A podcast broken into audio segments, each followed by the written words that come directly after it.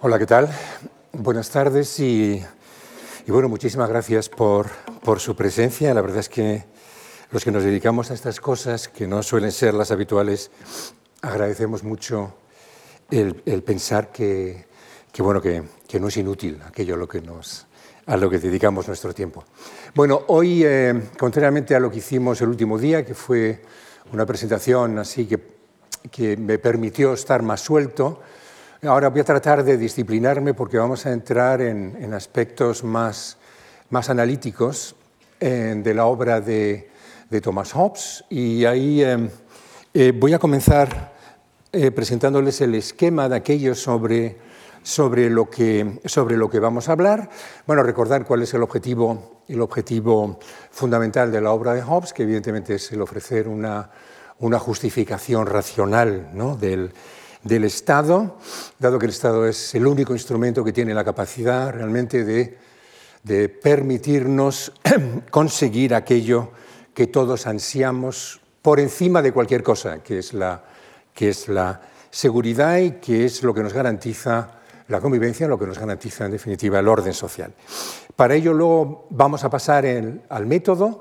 Ya dijimos algo sobre la aparición de la ciencia natural moderna y cómo Hobbes trata de aplicarla con mayor o menor éxito, pero trata de aplicarla en su propia teoría y aquí nos ocuparemos, eh, iré, iré, un poco rápido ahí porque, porque realmente es, es, mucho más complicado de lo que yo eh, seguramente lo, lo, presente. Luego eh, hablaremos de la naturaleza humana, de la visión de la naturaleza humana en, en Hobbes. Eh, yo creo que es una de las partes más fascinantes de la teoría de Hobbes, yo creo que también la que ha tenido mayor influencia, y luego algunas de las estrategias metodológicas que utiliza eh, dentro de su teoría del contrato, como puede ser la descripción que hace del estado de naturaleza, que es una especie de modelo hipotético donde, donde nos presenta cómo ese ser que nos ha descrito previamente, que es el hombre, actúa cuando interacciona con otros hombres, eh, bajo condiciones en las que no existe, digamos, un poder instituido. ¿no? Entonces, esa descripción que hace, eh, que se contiene en el capítulo 13 de Leviatán, si alguna vez sienten la tentación de leer algo de Leviatán, no dejen de leer ese capítulo 13. Creo que es, yo creo que es el texto más impresionante eh, que se ha escrito dentro de la historia de la teoría política y, y, y la verdad es que una vez que lo lean ya verán que, que, que si no tengo toda la razón, sí tengo bastante razón.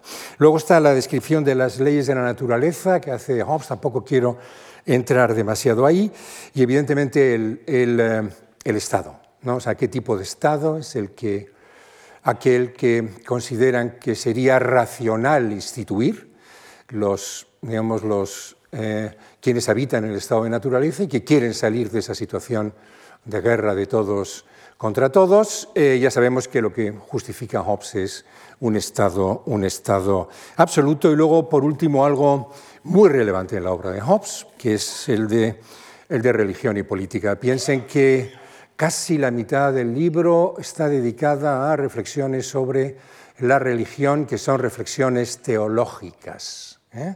Eh, recordemos que ayer, ayer no, antes de ayer, comenzamos señalando cómo uno de los grandes problemas que provocaron el desorden fue precisamente la guerra entre diferentes facciones religiosas. Por tanto, la religión es fundamental en ese momento histórico.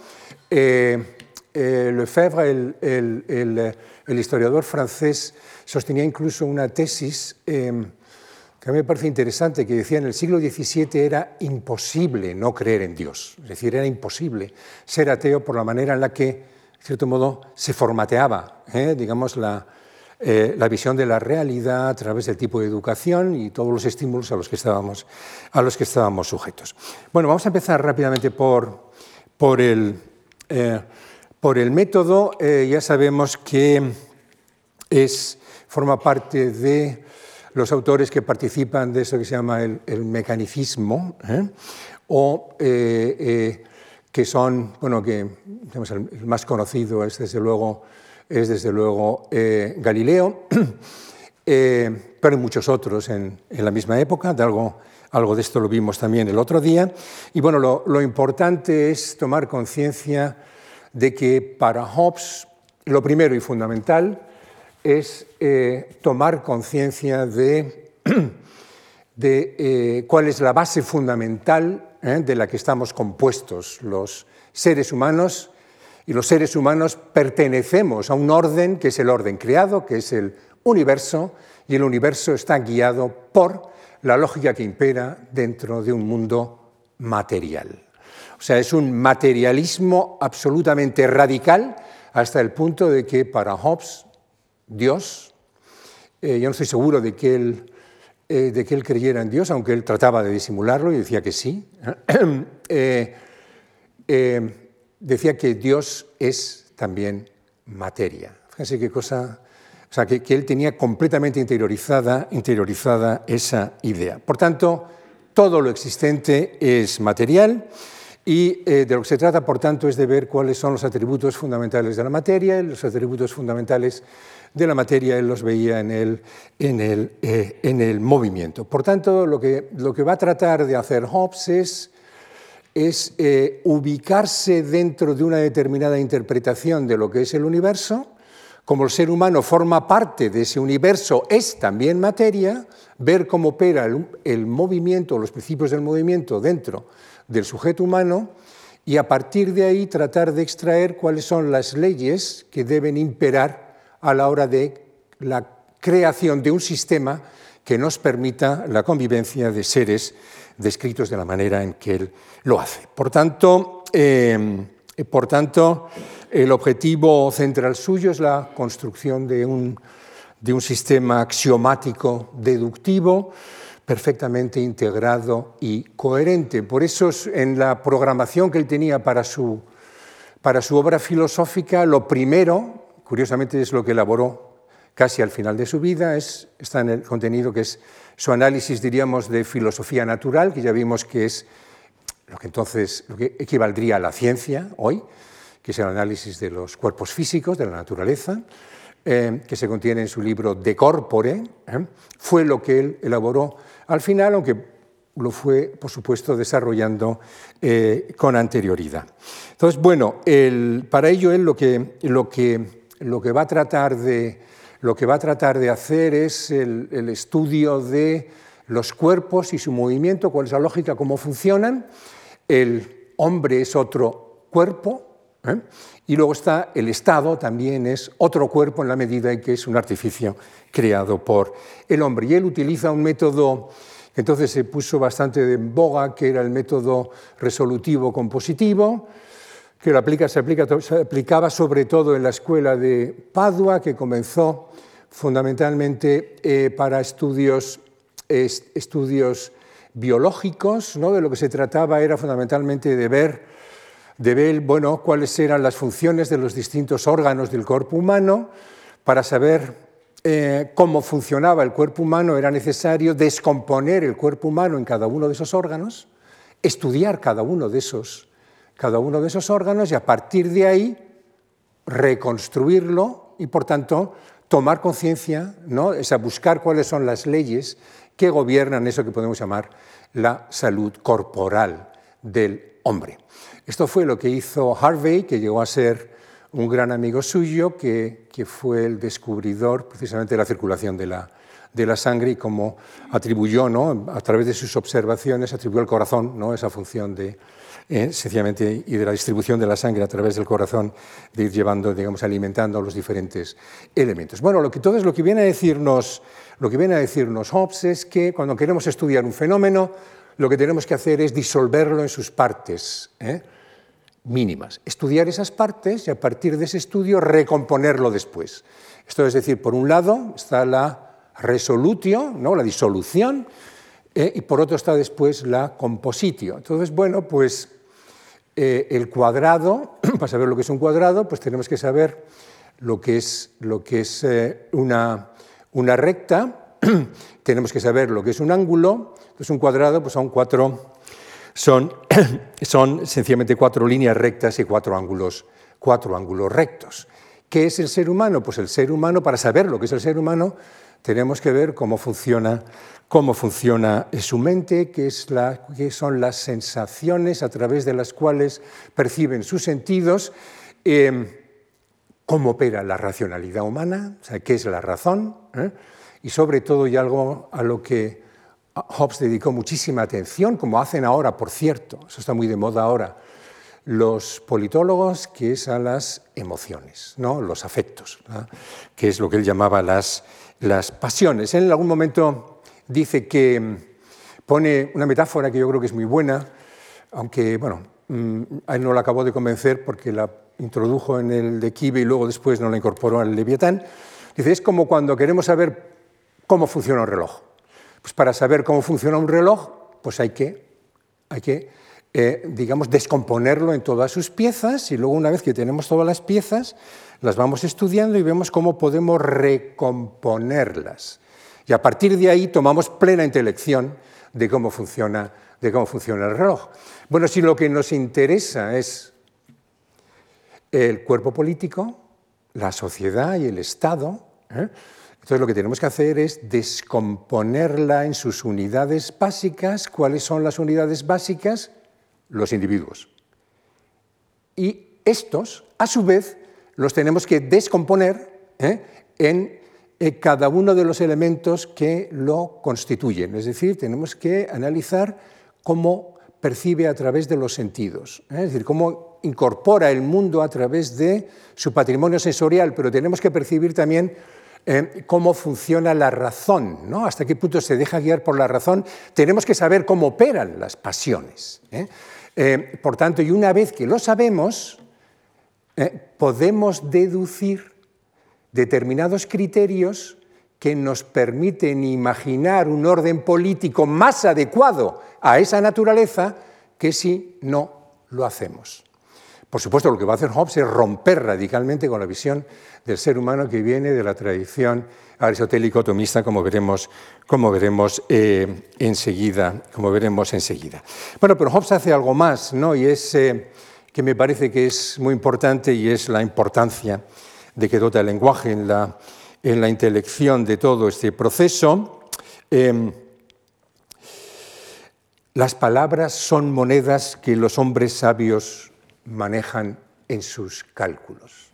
Así que frase tan fantástica. Lo que viene a decir es, bueno, atención, eh, solo podemos acceder a un conocimiento, eh, a un conocimiento verdadero si efectivamente aplicamos bien eh, las palabras, nos valemos de definiciones nítidas sobre el mundo que tratamos de describir ¿eh? si sabemos ordenarlas bien dentro del discurso, etc.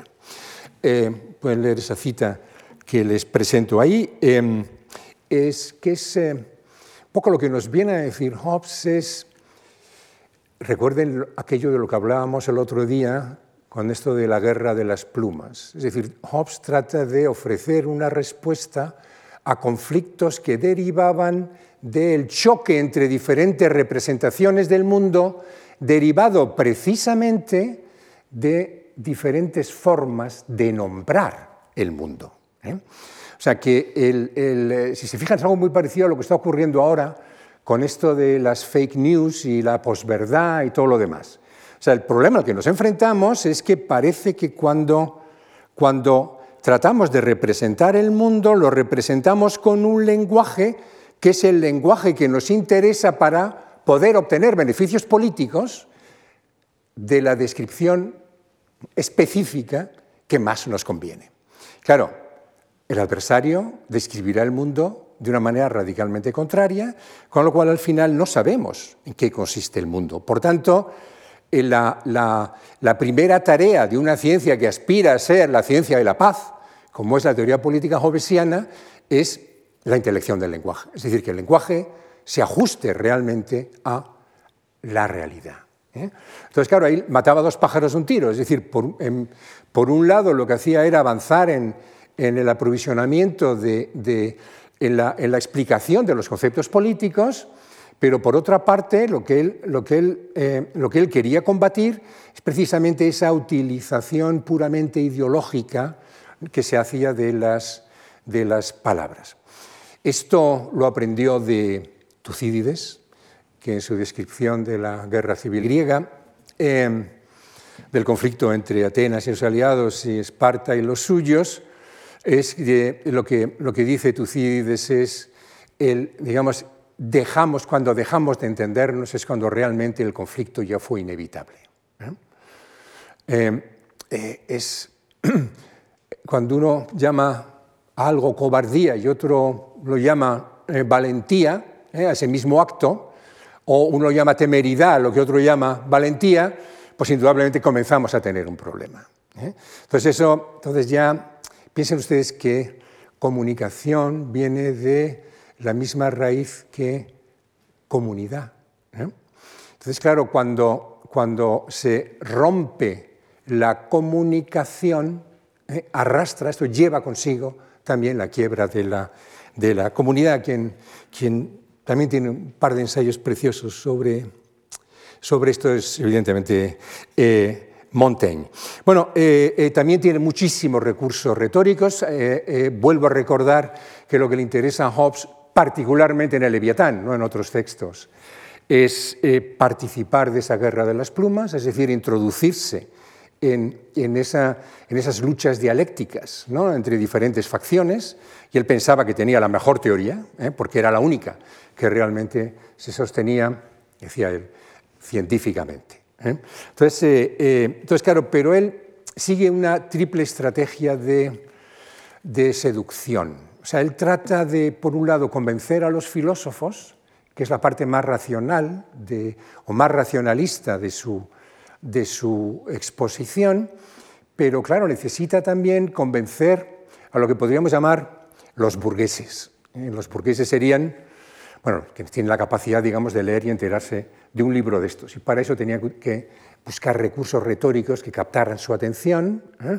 tratar de convencer a través de, a través de diferentes fórmulas, un poco eh, montadas sobre triquiñuelas del lenguaje el propio título del libro, como vimos ayer, antes de ayer, eh, Leviatán, ¿no? pues capta la atención. A ver, ¿qué es esto del Leviatán?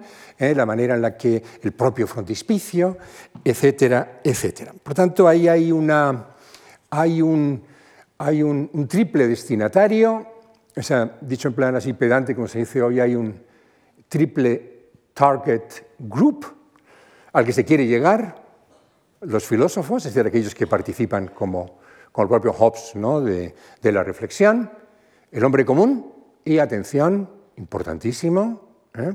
los creyentes, que como he dicho antes, eran prácticamente todos, con lo cual tiene que incorporar argumentos teológicos que sirvan también de sostén a las premisas sobre las que se organiza su teoría.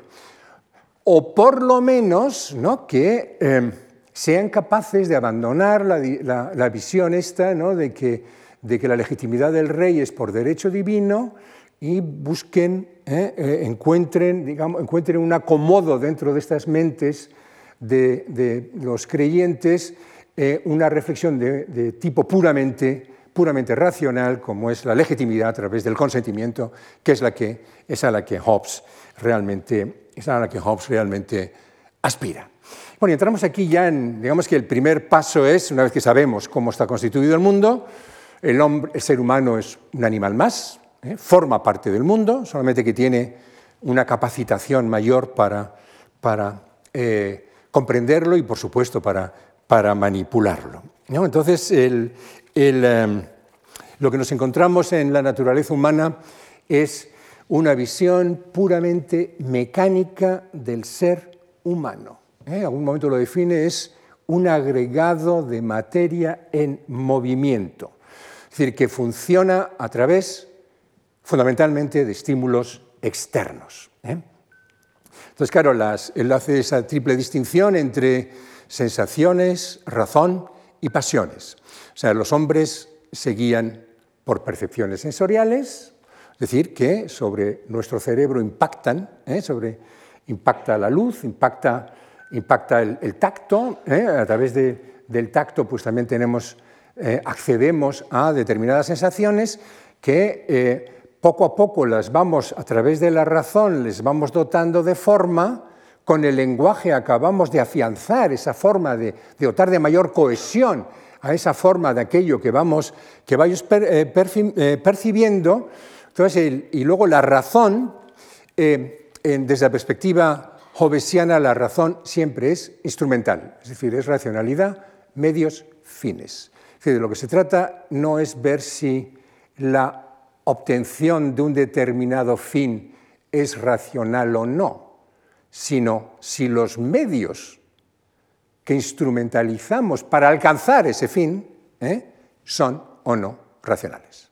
¿eh? O sea que eh, la razón no nos dice, y aquí estoy hablando ahora como si fuera un, un filósofo analítico británico, que utiliza además precisamente este ejemplo, decir, la razón no nos dice qué es mejor, si ser filósofo analítico británico, es decir, tratar de cultivar la razón, o si ser clérigo, una monja o un cura, es decir, dedicarnos a Dios, o ser un playboy dedicado a, digamos, eh, a los placeres, a cultivar el placer, es decir, un hedonista. Es que la razón no nos ofrece una respuesta a eso. Lo que sí nos dice es que es lo más eficaz para conseguir aquello a lo que aspiramos.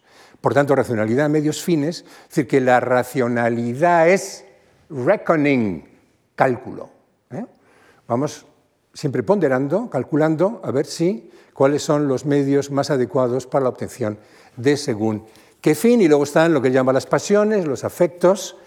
Eh, él, le gusta mucho el término este de pasiones, que dice que son movimientos voluntarios que guían los impulsos, es decir, esa especie de dialéctica, atracción, repulsión, deseo, aversión, amor, odio.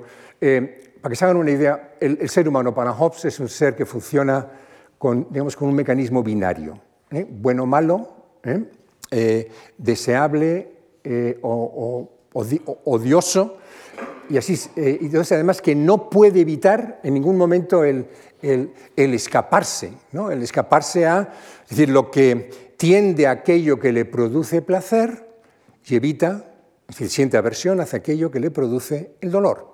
Y esto es mecánico, esto lo tenemos introducido ¿eh? en, nuestra, en nuestra naturaleza y no hay manera de quitárnoslo de en medio. Una cosa, lo anticipo ya, una cosa muy interesante de Hobbes, sobre todo por lo que les acabo de decir, que está muy de moda ahora dentro de un sector de la teoría política, es la importancia que dota a los afectos, a las pasiones, y sobre todo la relación entre las pasiones y la razón. A mí una cosa que me, que me bueno, lo vimos ayer también, es decir, eh, ¿por qué nos detenemos a pensar cómo evitar la situación de inseguridad en la que estaríamos en el estado de naturaleza? O sea, ¿por qué poner en marcha la razón para resolver un problema? Porque nos empuja una pasión llamada, una emoción, que es el miedo. ¿eh? O sea que, y luego dice algo que, a mí me parece que es maravilloso, que es cuando dice eso de, claro, detrás de nuestro ansia por saber hay otra pasión, que es cuál? La curiosidad. ¿eh? Entonces él define la curiosidad como aquello que nos embarga y que nos conduce a tener que buscar respuestas a las cosas. Recuerdan que bueno, la, forma en la que Platón siempre, siempre nos hablaba de por qué, cómo nace la filosofía, la filosofía nace del taumatsein, que es el, asombrarse, ¿no? la perplejidad. De repente no comprendemos algo y, y ponemos en marcha ¿eh? digamos, nuestro patrimonio racional para tratar, para tratar de entenderlo. Bueno, pues eh, para Hobbes ese, ese taumatsein equivale a una pasión que es el, es el, tratar de buscar, eh, que es un impulso, es un impulso que está, está precisamente en el, en el corazón. Kant luego no dirá algo muy distinto, o sea que Kant también yo creo que supo, supo darle, supo darle a eso una, un giro también interesante. Y bueno, Sócrates, eh, cuando Sócrates decía eso de solo sé que no sé nada, eh, claro, hay la interpretación de esta frase que, hace Ortega que me parece muy bueno, dice es, es un no saber algo que es necesario saber.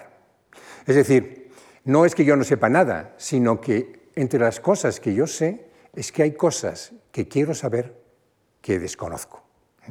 Entonces, claro, cuando uno hace esto que parece que es una reflexión racional, en el fondo está impulsada por un elemento, por un elemento eh, digamos, eh, pasional.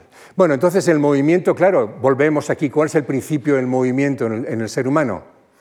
El deseo. ¿eh? ¿Cuál es el deseo máximo? Es decir, es un motor que necesita seguir funcionando. Por tanto, el, digamos, el deseo máximo es el seguir estando en vida y aquello que se trata de evitar es precisamente el, máximo mal, el sumo mal, es, es la muerte. Por tanto, el impulso de subsistencia o autoconservación es realmente, es realmente lo que motiva al ser humano. Piensen que yo creo que aquí eh, eh, Freud bebe un poco de esta misma concepción de lo que es el ser humano cuando lo describe como un ser humano como, como absolutamente cargado de deseos. ¿eh? Entonces, el, digamos, eros, lo, que, lo que Freud llama eros es, ese, patrimonio, ¿no? ese, ese, patrimonio eh, eh, afectivo que todos, que todos tenemos, que nos conduce inevitablemente a tener que estar permanentemente satisfaciendo deseos, pero, claro, esto es lo, mismo que en cierto modo nos explica Hobbes, solo que nos lo explica de una manera distinta. Lo que nos viene a decir Hobbes es que, bueno, este ser realmente, y Freud también, si se deja guiar por los deseos, desaparece como sujeto. ¿eh? Piense que el término sujeto es subjectum, es decir, es lo que nos sujeta, ¿eh? lo que nos permite ser alguien que tiene capacidad para poder tomar decisiones. ¿eh? Entonces, claro, si somos simplemente seres que se dejan guiar por, por los deseos, que es lo que ocurre con los niños, que se van construyendo como personas a través precisamente de eso que eh, Freud llamaba la represión y que Hobbes llamará eh, eh, disciplina. Entonces, bueno, la felicidad para Hobbes es, lo bueno para Hobbes es satisfacer deseos. Una persona es feliz, se hace lo que quiere. Así que cosa tan interesante. Entonces, ¿qué es lo que ocurre? Pues lo que ocurre es que, como todos queremos satisfacer nuestro deseo, necesitamos necesitamos un suplemento ¿eh? que nos permita realmente conseguirlo. Y ese suplemento es el poder. Eso de, eh, eso de esa descripción del ser humano como estar bajo un perpetuo, incansable deseo de conseguir poder tras poder que solo cesa con la muerte. ¿Cuál es el problema? Pues el problema es que la ansiedad de no poder realizar nuestros deseos nos impulsa a buscar una garantía hacia el futuro de que podemos controlar las condiciones que nos favorece el poder ver satisfechas esas, esas necesidades. por tanto, em, digamos que es un poco eh, una, una reflexión muy parecida cuando cuando tratamos de describir por qué, a la, gente, por qué la gente quiere dinero, por qué aspira a tener dinero. Pues una razón muy sencilla, porque el dinero le permite ¿eh? seguridad, pero le permite también, le permite saber que si desea cambiar de coche, puede cambiar de coche, si desea viajar, puede viajar, sabe que va asociado a un estatus que hace que las personas te tengan en cuenta y así sucesivamente. Bueno, pues eso Hobbes lo, describe a través de la, idea, de la idea del poder que acaba deviniendo, dice él, en un fin en, un fin en sí mismo. Entonces, esto es muy interesante, dice, el hombre no puede eludir la anticipación de sus privaciones futuras. Como ven, el ser humano que estamos describiendo es ciertamente patológico, ¿eh? pero en el fondo, si lo piensan, a todos nos pasa. Y dice esa maravillosa frase que aparece en el de Quive, que es la obra que, tiene en latín, ¿no? eso de homo fame futura famelicus. O sea, el hombre tiene hambre del hambre futura.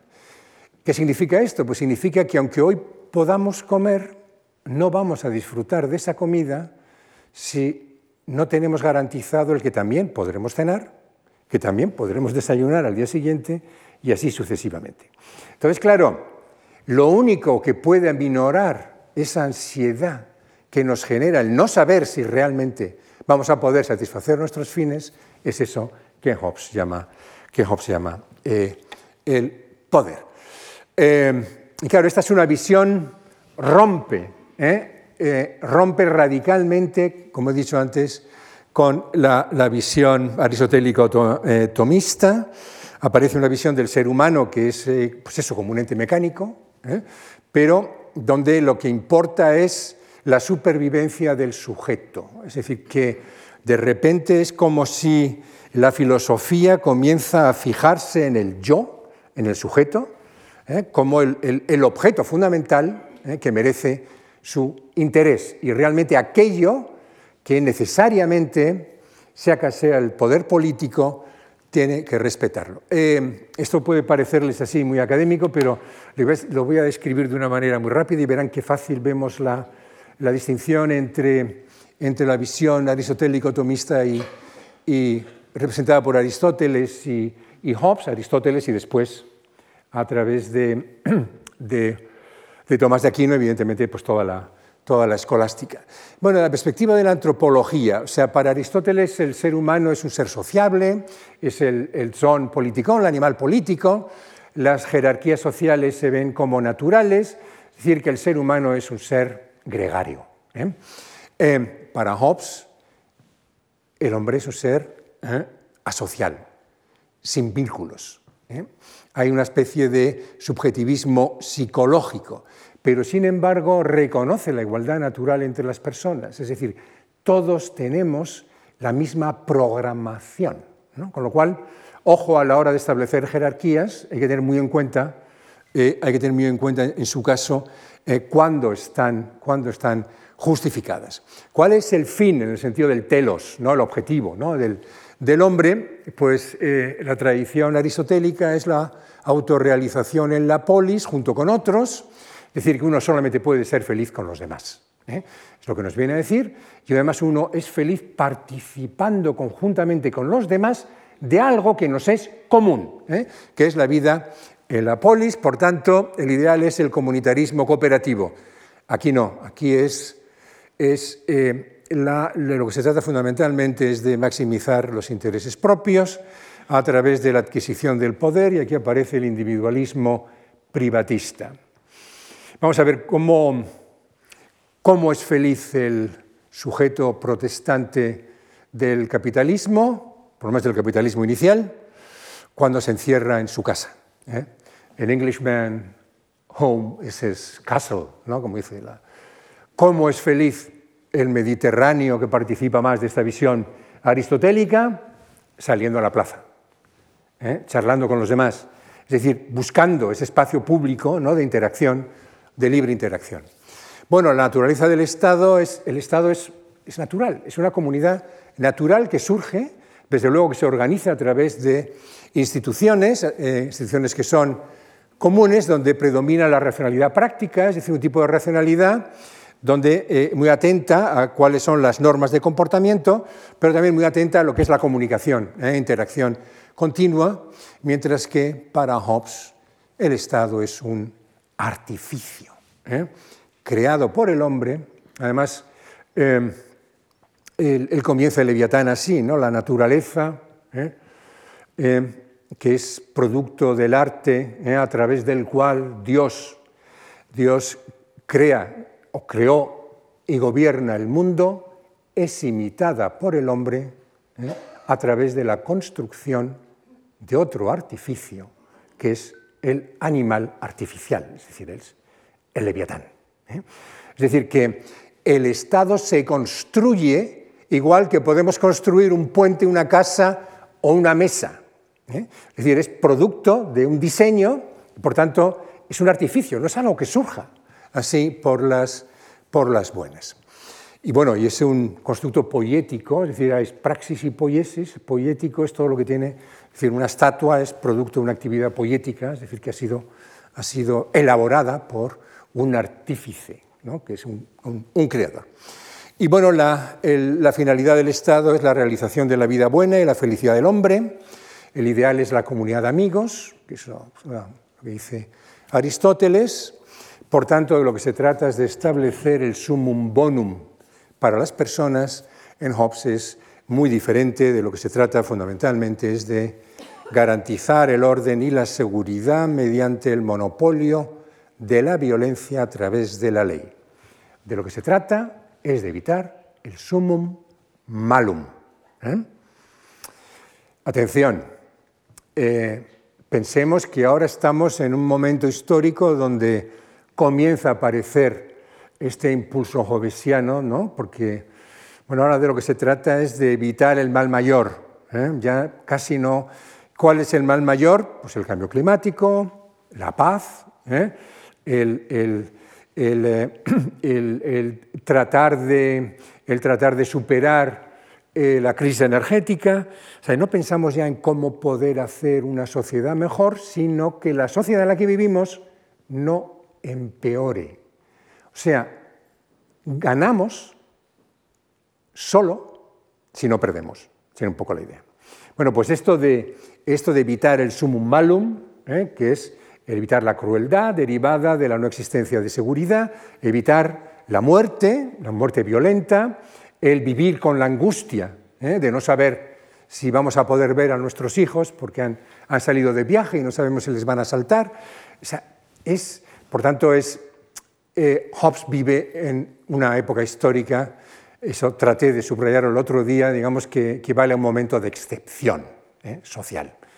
Guerras religiosas, guerras políticas, pestes, etc. Bien, entramos en el estado de naturaleza. Eh, como he dicho, es una situación hipotética, es un contrafáctico. Es decir, ¿qué ocurriría si no existe la ley, no existe el policía, eh? Eh, no, no, hay una distinción entre lo tuyo y lo mío? Es decir, no, nadie, no se sabe a quién se atribuye cada uno de los bienes, etc. Eh, es decir, cómo sería la vida sin un poder común al que temer. Aquí eh, voy a tratar de ir, un poco más rápido porque, como siempre, voy, un poco retrasado. Eh, vamos a ver aquí lo que, lo que Hobbes nos, nos trata de describir es qué ocurriría si, pero ese condicional eh, no hay que buscarlo solo a través de un contrafáctico, sino que ese condicional eh, de facto lo introducimos, lo, introducimos continuamente en nuestra propia vida. Él pone, por ejemplo, el ejemplo de cuando entramos en nuestra casa la cerramos con cuatro llaves, ¿eh? escondemos el dinero. Es decir, que, ¿por qué? Pues porque no nos sentimos suficientemente seguros. Es decir, que y eso que estamos viviendo bajo condiciones ¿eh? donde impera la ley y donde, eh, donde en teoría se nos asegura, se nos asegura una vida que nos garantiza al menos la, no existencia de determinados, de determinados delitos. ¿Qué no ocurriría si eso desaparece? Bueno, tenemos muchos ejemplos. no sé si se acuerdan, los que son más mayores, en los años 80 cuando hubo ese apagón en Los Ángeles y de repente barrios enteros se dedicaron, se dedicaron al pillaje. ¿eh? ¿Por qué? Pues porque no había luz, no, no, o sea, no había policía, o sea, es decir, no había una amenaza de coerción para quien quebrara la ley. ¿Qué ocurrió nada más bombardear eh, eh, Rusia los edificios en Ucrania? Pues que empezó el pillaje. Y una de las primeras tareas que tuvo, solo lo leímos en los periódicos, que tuvo el ejército ucraniano fue precisamente el tomar medidas drásticas frente a los que eh, vimos algunas fotos de algunos que los ataban en las farolas y luego los, los, exhibían allí pintados, etcétera, ¿no? Como, lo que nos está diciendo Hobbes es mm, qué no pasaría eh, bajo condiciones en las que no existe, en las que no existe el en las que no existe, digamos, una autoridad, una autoridad eficaz. Es decir, una situación anárquica, sin ley ni justicia, donde cada uno es dueño de sí mismo y cada uno hace con sí mismo lo que, lo que quiere. Bueno, voy a ir un poco más, un poco más rápido. ¿no? Entonces, bueno, el, ahí todos somos iguales, es decir, todos lo sufrimos por igual. Esto es muy importante, es una reflexión además muy interesante de, muy interesante de, Thomas Hobbes. O sea, eh, el fuerte puede ser derrotado por el débil porque el débil te puede cortar la cabeza mientras duermes, por muy fuerte que seas. O puede unirse a otros débiles ¿eh? y acabar contigo. ¿Eh? Con lo cual nadie está seguro, nadie puede estar seguro. Esto, eh, siempre lo recuerdo esto cuando ahora hay un libro muy, muy interesante que trata sobre, sobre los billionaires, o sea, los millonarios en miles de millones de dólares o de euros, que tratan de garantizarse la seguridad en el caso de una catástrofe. ¿eh? Entonces, pues todos están comprando búnkers o están comprando, están comprando islas. Eh, en Nueva Zelanda parece ser que hay incluso urbanizaciones enteras dedicadas para que puedan escapar.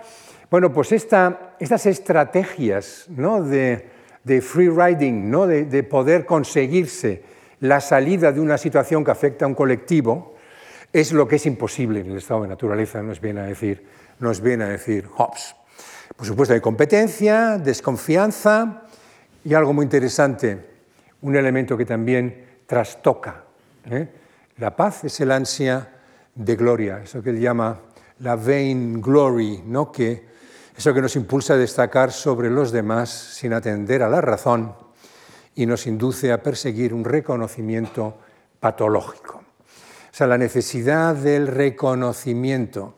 Ustedes habrán oído hablar de este psicoanalista llamado Lacan o Lacan, que él define el deseo, de un librito que se llama Le, Désir, donde dice que el deseo no se reduce solo a aquello que señalaba Freud, que es fundamentalmente el impulso erótico, sino que forma tan potente como el deseo es precisamente el deseo a ser reconocido. ¿eh?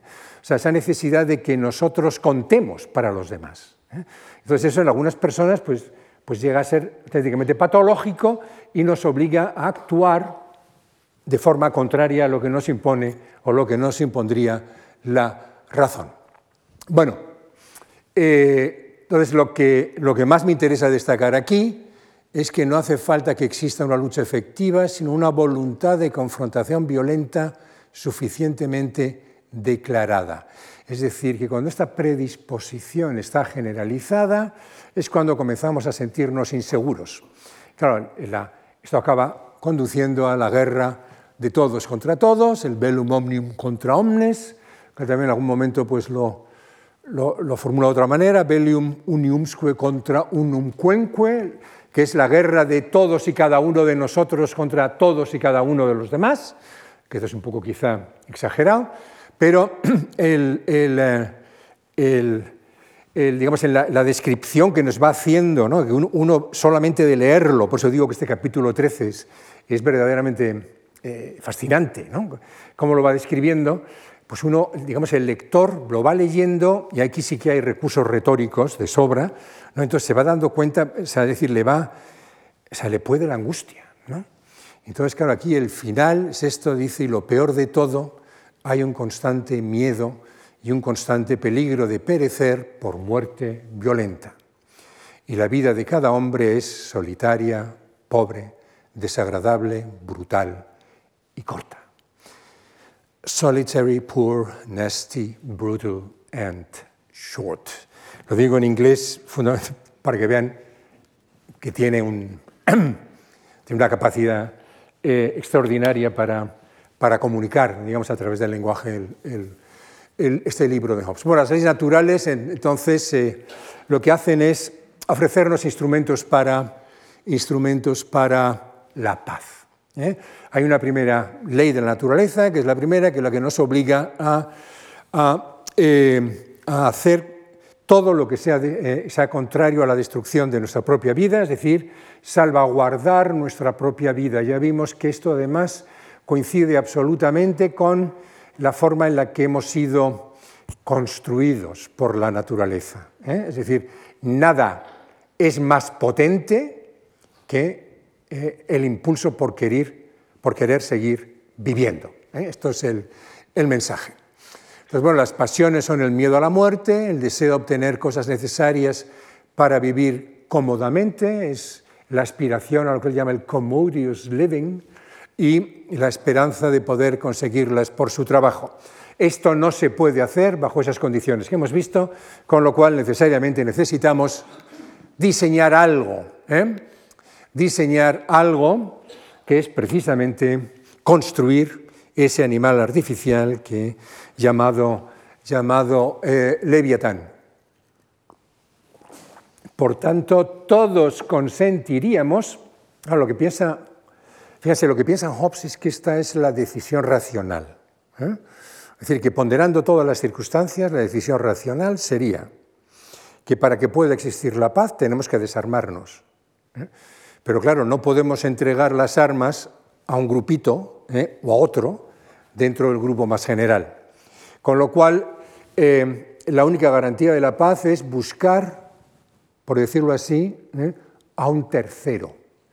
Y que ese tercero le encomendamos la tarea, es decir, nos desarmamos ante él, la tarea de ser él quien monopolice ¿eh? el ejercicio de la violencia, pero única y exclusivamente para velar por la paz ¿eh?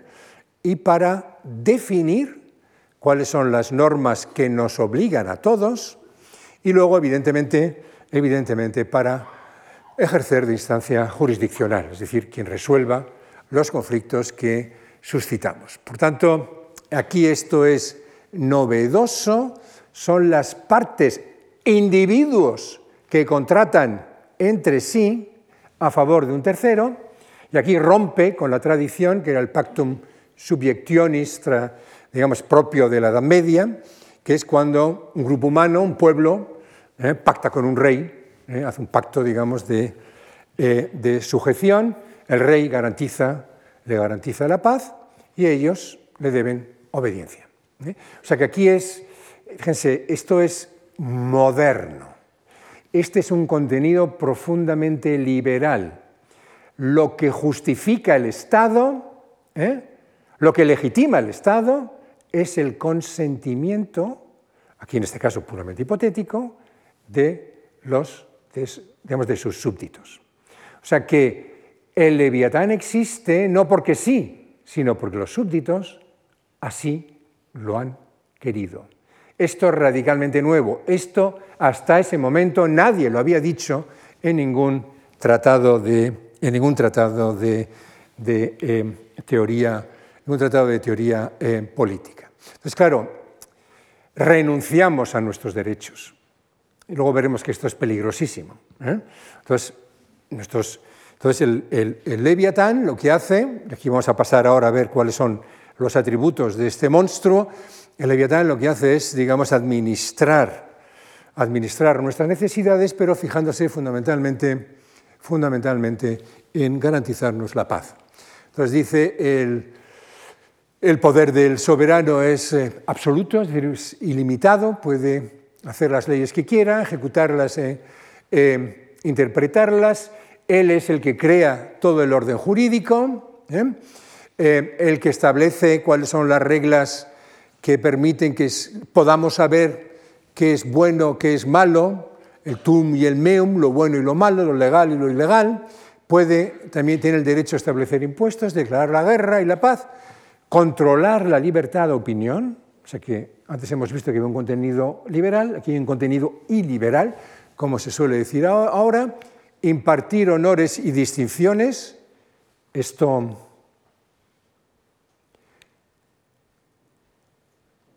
Impartir y distinciones, esto fíjense que es la concesión que hace Hobbes a la vanagloria. ¿eh? Es decir, como sabemos que a la gente quiere ser reconocida, pues entonces vamos a, dar la atribución al Estado para que si alguien es, digamos, ha resaltado por alguna, por alguna razón, pues le den una medalla o lo hagan, lo conviertan en marqués, por decirlo de alguna manera. ¿no? Eh, entonces aquí hay un énfasis sobre la inalienabilidad, indivisibilidad del poder. Eh, aquí también hay una reflexión, lo, vimos el último día, hay una reflexión muy condicionada por, por lo que estaba ocurriendo en el contexto temporal en que vivió Hobbes. Ya vimos que realmente lo que, lo que Hobbes temía era el poder de, la aristocracia, por un lado, que es lo que podía levantarse en contra del monarca, el poder de, las, de la City de Londres, un poder económico tremendo, las religiones, que tienen un, poder considerable gracias a su capacidad para poder, para poder eh, eh, convencer a las personas a, seguirles. Por tanto, el, digamos, el, no hay Estado eficaz si alguien le disputa el ejercicio del poder. O sea que el monopolio de la violencia, ¿eh? el monopolio en la capacidad para decidir lo que es la ley, es el atributo absolutamente imprescindible para tener un leviatán sano, un leviatán que funciona. Por tanto, lo que se quiere evitar es la disgregación del poder o el cuestionamiento de su legitimidad por parte de las facciones. Eh, pero claro, tiene también deberes. El deber fundamental es garantizar la paz y el bienestar general del pueblo, mantener su poder firme y unitario, Luego Hobbes, y aquí es donde podemos saber realmente el tipo de Estado en el que de verdad estaba pensando Hobbes, no el que, se el que podemos deducir de la formulación general de su teoría. Él da una serie de máximas de prudencia para el soberano, que hay que tratar de ser justo, reparto proporcional de impuestos, educación política, justa y equitativa aplicación de castigos y recompensas, un sistema judicial imparcial.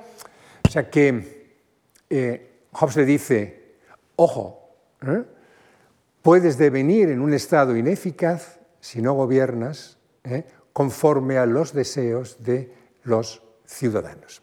Pero lo que es muy importante que tengamos en cuenta es que no ofrece garantía de que el soberano va a seguir, va a seguir esos, esos, esos preceptos. Por tanto, la conclusión a la que a llegar es que el objetivo fundamental de Hobbes es establecer las funciones del gobierno, lo que sería el oficium eh, soberano, pero yo creo, esto hay interpretaciones para todos los gustos, yo creo que Hobbes está justificando un Estado absoluto, pero no un Estado despótico. Entre otras razones, porque también hay que ir al contexto, porque un Estado de esas características, como el de que tenía Inglaterra, Inglaterra era, la corona era enormemente dependiente del Parlamento, entre otras razones, porque no tenía la capacidad de, extraer los impuestos de, los ciudadanos sin la colaboración ¿eh? de sectores muy importantes, la nobleza o de personas relevantes de la City, que eran los que realmente se encargaban de recoger los impuestos, de extraer los, los los impuestos. No había un ejército profesional como en el resto de los países del continente, había una marina profesional. ¿eh? Cada vez que había una guerra en Escocia o en Irlanda, pues tenía que, tenía que decretarse una leva, ¿no? que, que ponerse en marcha. Claro, para eso también necesitaba la autorización del Parlamento. O sea que ahí hay... Eh, entonces, claro, Hobbes no podía estar pensando que...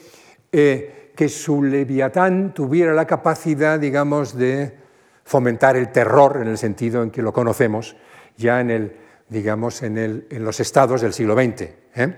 sino que, bueno, mm, podía ser más o menos justo o injusto, pero no necesariamente, por lo menos así es como yo creo interpretarlo, no necesariamente despótico. Y les voy a poner otro ejemplo y algo que les va a hacer gracia. Volvemos otra vez, acuerdan que ayer comenzamos con el, el otro día, comenzamos con el title page. Dentro del, dentro del frontispicio del Leviatán, al lado de la iglesia aparecen estos personajuchos. Fíjense, ustedes dirán, ¿qué hacen estos pingüinos? ¿Parecen pingüinos? En estas calles que por otra parte nos damos cuenta de que son calles que están vacías. Estos son los pingüinos, es decir, los doctores de la peste, que todos habíamos visto eh, con motivo, de, con motivo de, la, de, la, de la pandemia. Esto, nadie se había fijado en esto hasta hace nada. Una alemana, que se llama Francesca Falk, que, que, de repente dice, anda, pero claro, son pequeñísimos, ¿no? casi no se ve estos señorines, estos señorines de aquí abajo. Y entonces, ¿qué es lo que ella, ella sostiene la siguiente interpretación? Ven que las calles están vacías. Aquí en el lado de acá no se ve, pero se ve también calles vacías, pero dos o tres personas que parece que llevan, que llevan escopetas. ¿no? Em, dice, la ciudad está confinada por la peste. Entonces uno dice, bueno, entonces, ¿qué, mensaje quiere transmitir Hobbes con, al describirnos, al, representarnos eh, digamos, el poderío, por un lado, del, leviatán, ¿no? que, que, que, guarece ahí las islas británicas ¿no? desde el mar, lo protege, ¿no? y con la espada y el báculo, y de repente nos encontramos con esto. Bueno, pues la tesis de, esta autora es que Hobbes lo que quiere demostrar con esto es que el Estado se ocupa también de la seguridad sanitaria. O sea, esto que Foucault llama el biopoder, ¿no? Es decir, no, que la seguridad va mucho más allá. ¿eh? De evitar las confrontaciones armadas, que eh, hay, que también contextualizar un poco el por qué, en el caso de que efectivamente esa fuera, que no está nada claro, esta fuera la voluntad de Hobbes, que por qué Hobbes se mete en ese, se mete en ese lío, ¿no? ahora de, imaginar una ciudad que está confinada por la peste. Bueno, es que le tocó vivir muchas pestes a Hobbes, lo vimos, lo vimos ayer, la, la famosa de 1666 que provocó esas 80.000 esas 80 muertes. Pero bueno, esto, que, esto lo que en todo caso eh, contribuye a, apoyar la tesis de que, de, que, bueno, de que es un Estado que se preocupa por sus súbditos. En algún momento Hobbes dice también que el Estado tiene la obligación de atender a aquellos que, a los más menesterosos, que pasan hambre, ¿eh? que no tienen, no tienen no tienen hogar, etc. O sea que está como medio anticipando también un, un, eh, tipo de Estado, un tipo de Estado que, que garantice, garantice eh, la supervivencia de los súbditos, también derivada precisamente de las privaciones que puedan sufrir. Bueno, ¿cuáles, eh, entonces, los súbditos qué pueden hacer? Y claro, aquí eh, Hobbes diseña un nuevo concepto de libertad. Este por primera vez aparece en la teoría política el concepto de libertad que es propio del liberalismo, que es la libertad como ausencia de impedimentos externos. Es decir, uno es libre en la medida en que puede hacer lo que desea. ¿eh? Es decir, que de lo que se trata es de ver mm, cuántas puertas tengo abiertas. Una cosa es que quiera entrar o no, pero si tengo la puerta abierta, Puedo pasar si deseo pasar. Si la tengo cerrada, sé que no soy libre de entrar en un lugar. La libertad tradicionalmente, aquí viene también el, paradigma, sobre todo romano, renacentista, la libertad venía asociada, digamos, a la participación ¿eh? en, la, en, la, cosa pública, por tanto es una, es una libertad en un sentido positivo. Aquí es una libertad en sentido negativo, que es la ausencia de coacción. Entonces, lo que lo que nos viene a decir Hobbes es que los, súbditos son libres salvo en aquello que, eh, que ha, decretado el, eh, Estado. ¿eh? Es decir, que es por, por, el silencio de la ley, podríamos decir. Es decir, aquello que no está regulado, pues nos es lícito hacer. Y claro, aquí tenemos una prueba más de que Hobbes no está pensando en un Estado que que se introduce en la vida de las personas. ¿no? Fíjense esto que dice, entonces pone un ejemplo y dice, tal es, por ejemplo, la libertad de comprar y vender, la de establecer acuerdos mutuos, la de escoger el propio lugar de residencia, la comida, el oficio y la de educar a sus hijos según el propio criterio, etc. O sea, Hobbes está, eh, eh, está introduciendo una distinción que va a ser clave a partir de entonces para cualquier teoría liberal, que es la distinción entre Estado y sociedad.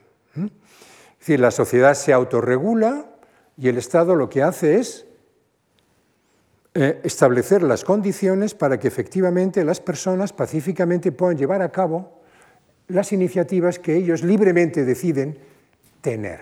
¿eh? O sea que esto, mm, o sea, por eso cuando hablábamos de que, hablamos el otro día de que, eh, bueno, hemos entrado ya en, un nuevo tipo de sociedad, que es una sociedad burguesa, comercial, etcétera, la teoría de Hobbes, como pueden ver, es tremendamente eh, instrumental a la hora de justificar las condiciones objetivas necesarias para el desarrollo de esa misma, de esa misma, eh,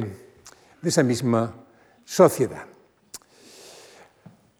Bueno, bueno, tienen, esto es muy interesante, ¿no? Hobbes dice que, bueno, como lo que justifica el Leviatán es el que nos garantiza la vida, pues si el Leviatán no nos garantiza la vida, tenemos el derecho de rebelarnos. Incluso, dice él, tenemos el derecho de negarnos a ir a la guerra porque peligra nuestra vida. Otra cosa es lo que nos pueda pasar. Entonces, claro, ahí tenemos que ponderar ¿eh? esos, dos, esos dos valores. ¿no? Eh, por tanto, cuando cesa la protección, cesa su obligación de obediencia. La obediencia está muy conectada a esas dos dimensiones. Bueno, voy a pasar al tema este de la religión, lo, voy a hacer porque queda un minuto para la hora que tengo.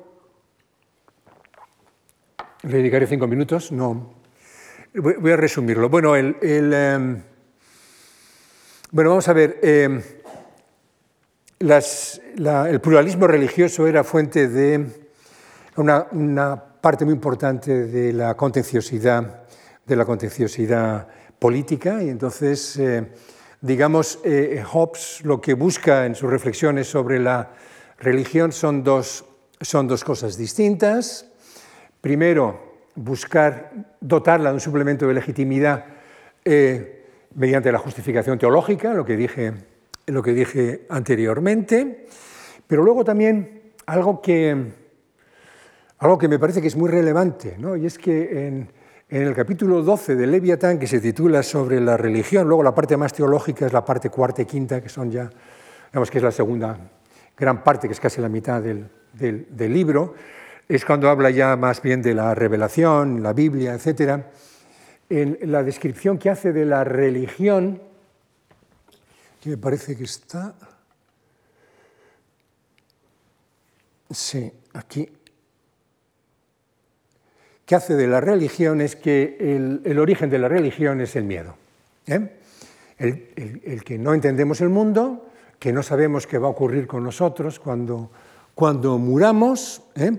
Eh, claro que él, Hobbes atribuye el miedo a la ignorancia, es decir, que como no sabemos las cosas, pues creemos en los fantasmas, creemos en la aparición de, de los muertos, creemos en, en, las almas, eh, pero eso deriva de la ignorancia. Pero claro, eh, fíjense, la religión contribuye a eliminar el miedo, sobre todo a eliminarnos el miedo para después de la muerte.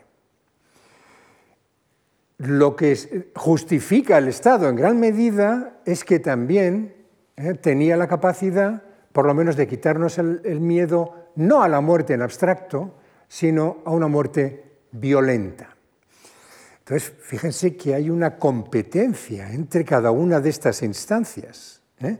Es decir, que la, la, religión compite con el Estado en lo que se refiere a la gestión del miedo, porque lo que nos da miedo es perder la vida, pero, o que nos roben, ¿eh? Pero claro, puede que sea un miedo superior para una persona muy creyente ¿eh? el, digamos, el, imaginar que puede acabar en el infierno. Entonces, claro, ¿cómo garantizarse? Yo diría que cómo puede el Estado apropiarse de ese magnífico atributo para domar el miedo que compete a las religiones? Pues haciendo la suya. Es decir, que hay una religión de Estado. O sea que, por tanto, de lo que se trata fundamentalmente es de que el propio Estado sea el que tutela la religión. Esto es tremendamente, tremendamente, eh, tremendamente eh, interesante. Y luego en sus análisis teológicos, voy acabando, no se preocupen, en sus análisis teológicos, em, eh, Hobbes llega a la conclusión, esto también es una reflexión que es bastante inteligente y que además tiene, tiene consecuencias eh, eh, varias. Em, llega a la conclusión de que, primero, no sabemos cuáles de los así llamados textos sagrados son verdaderamente sagrados, es decir, son, son producto de la rebelión, de, de la revelación, perdón, hablando de tantas rebeliones, de la revelación de Dios o si son apócrifos. ¿eh? O sea, nos lo creemos porque nos lo ha dicho un profeta o un pseudoprofeta o nos lo ha dicho la Iglesia Católica, pero, pero en el fondo no lo sabemos. Pero es que aunque lo supiéramos, no sabríamos cómo interpretarlo. Y prueba de ello es que cada una de estas confesiones que se están disputando la autoridad en Europa tiene su propia interpretación de los mismos textos. Entonces aquí tenemos un problema. Entonces, ¿qué es lo que viene a decirnos Hobbes? Lo que viene a decirnos Hobbes es, bueno, vamos a ver, lo único ¿eh? que sabemos con total seguridad es que Jesús es el Cristo. Ese es el, el mínimo imprescindible de la religión cristiana que él dice que es la verdadera. Todo lo demás es discutible. Con lo cual, que el Estado decida todo lo demás o qué interpretación quiere darle a todo lo demás es secundario. Y hay, añade otro elemento que es fundamental, que es que Hobbes permite la disidencia religiosa en nuestros corazones.